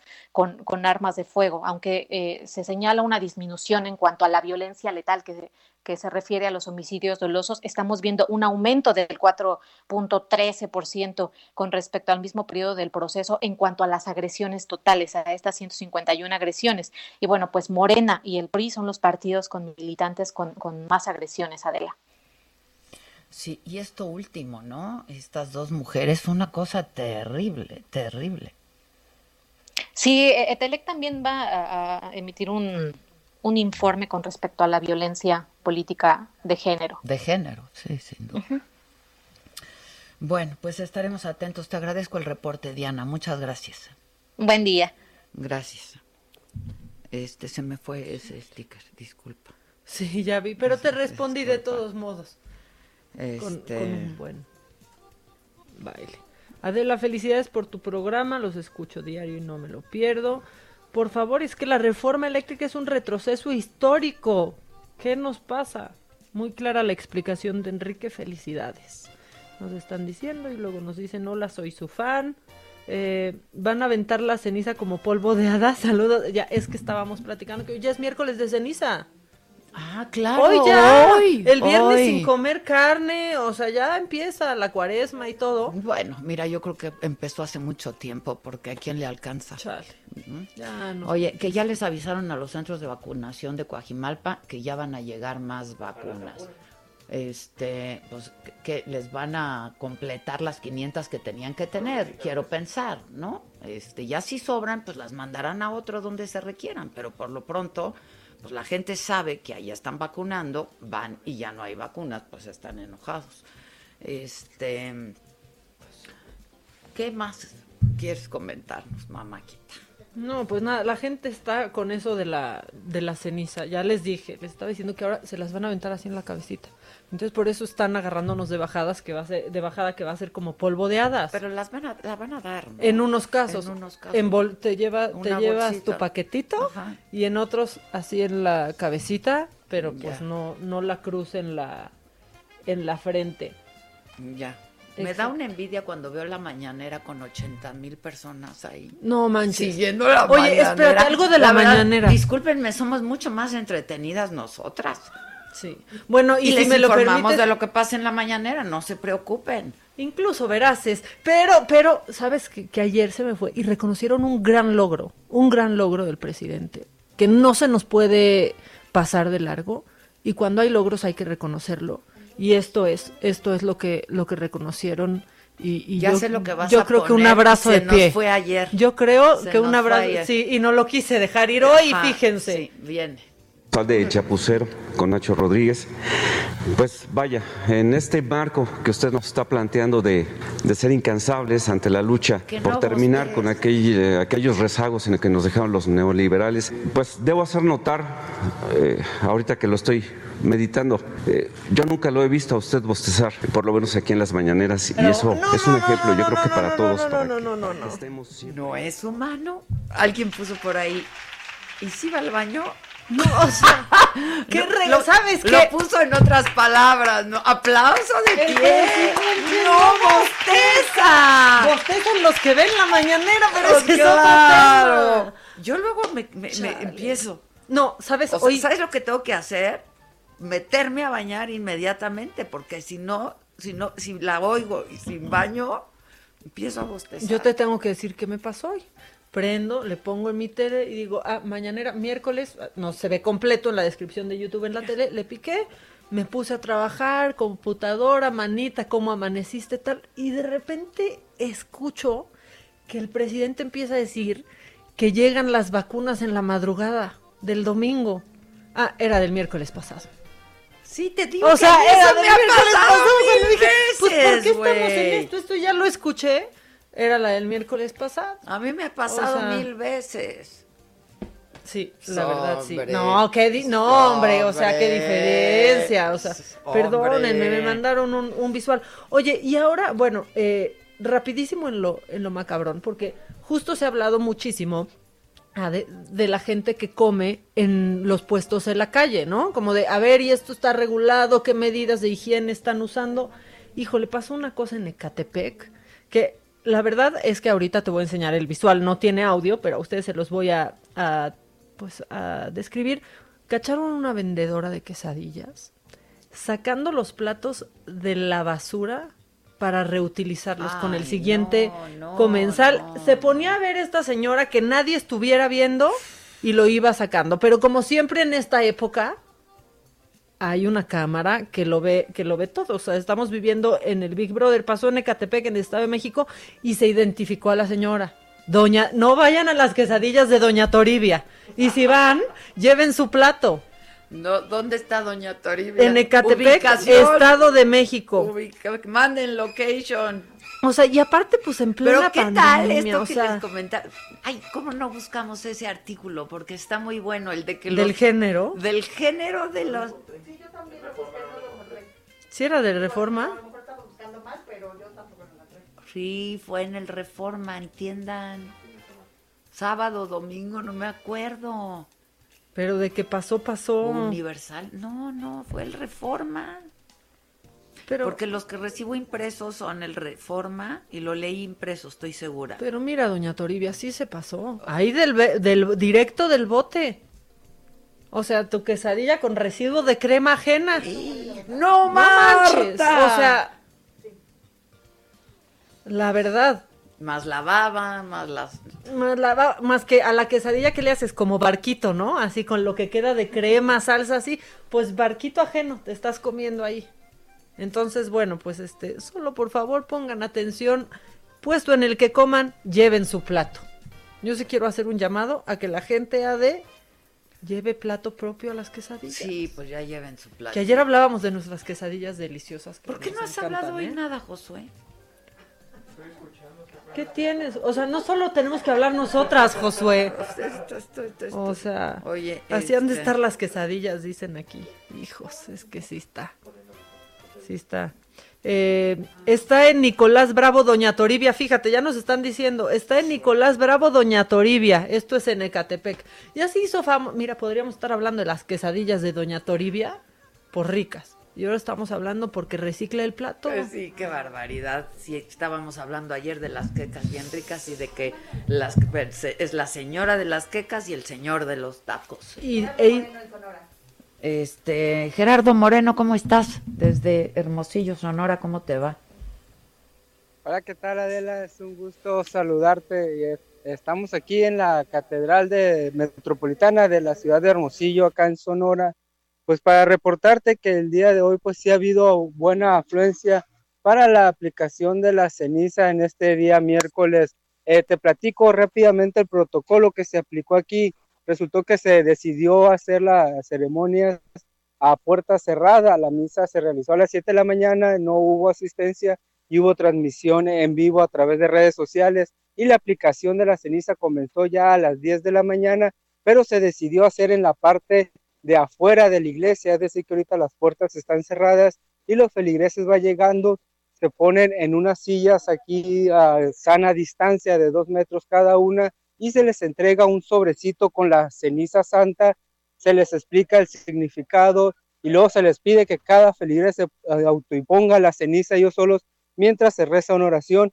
Y esto se está realizando desde las 10 de la mañana cada media hora hasta la una de la tarde y después se retomará toda la ceremonia desde las 4 hasta las 7 de la tarde. Y pues este ha sido el protocolo que se aplica aquí en la Catedral Metropolitana mientras que en el resto de las iglesias de acá de Sonora sí se podrá ingresar a las iglesias, pero con aforos controlados del 15% y por supuesto respetando la sana distancia y el uso de cubrebocas, Adela. Ya. Bueno, pues gracias por el, el reporte. Muchas gracias. Encontramos el artículo.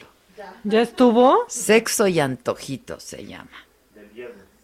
Ay, Del- suena muy ah, bien. viernes, disculpen. Colaborador invitado Pablo Peña, Pablo A. Peña. Léanlo, léanlo, está bastante, bastante bueno. Y ahora yo pensé que nunca he visto una taquera así directo del trompo. Pues no. Pero ¿qué tal Doña Toribia? Exacto. O sea, Doña Toribia, la de las quesadillas. O las quecas de María Isabel, Sí. ¿no? Ay, las quecas de María ¿Te acuerdas que decíamos que por qué cuando pides unos sopes te traen? No, no, no, no, las chalupitas. O las chalupitas, los sopecitos Bueno, también. sí. ¿Por qué, por, qué, ¿Por qué la diferencia? ¿Por qué tres rojos y dos, y dos verdes. Siempre. Sí, Parece hasta una en las regla. fotos. En tres Google. rojos y dos verdes. O sea, ¿qué preferencia hay para los rojos? No sé. Y a mí, y, y siempre te andas peleando el verde. ¿Verdad? Y entonces a mí me gusta el verde. hay una discordia siempre, como que, no, pues ya cómetelo tú. Y uno se queda con el el verde y ya te tuviste que fregar con la chalupa roja. Roja, pues sí. Pues es sí. una pregunta sin respuestas. Aquí les regalamos preguntas. Preguntas No sin tanto respuesta. respuestas. Este, Adela, somos poquitos durante la transmisión, pero somos fieles. Es cierto, Sí, sí. es cierto, mi querida Adriana. Y que ya nos vamos. Está gritando Gisela por aquí, por el chat, pero yo sé cuándo grita. ¿Ves? Ya, nos tenemos que ir. Este, pues mañana nos escuchamos, eh, 10 de la mañana en punto. Me lo dijo Adela por el Heraldo Radio. Aquí estaremos junto con todos ustedes. Y estamos en contacto en redes sociales durante el día. Ah, Ándale. Rob Schneider. Hoy es la entrevista con Rob Schneider, muy divertida, y con su esposa, que también estuvo muy divertida. La Patti. La Ya vi el promo, ya vi el la promo. Patti. La Patti. La Patti. Es Este, siete, siete de la noche la estrenamos hoy en Saga, no dejen de verla, se van a divertir, van a pasar un buen rato. Este, es simpático el Rob Schneider y es inteligente. Mira, ya dudo un poco de su inteligencia con eso de que quiere hacerse mexicano. Pero No, no, muy bien. Sí, Mexicano en Estados Unidos, muy bien. Claro, claro. Bueno, pues eso, pasen un buen día, cuídense, cuídense mucho, eh, usen cubrebocas. Esto fue Me lo dijo Adela con Adela Micha por Heraldo Radio.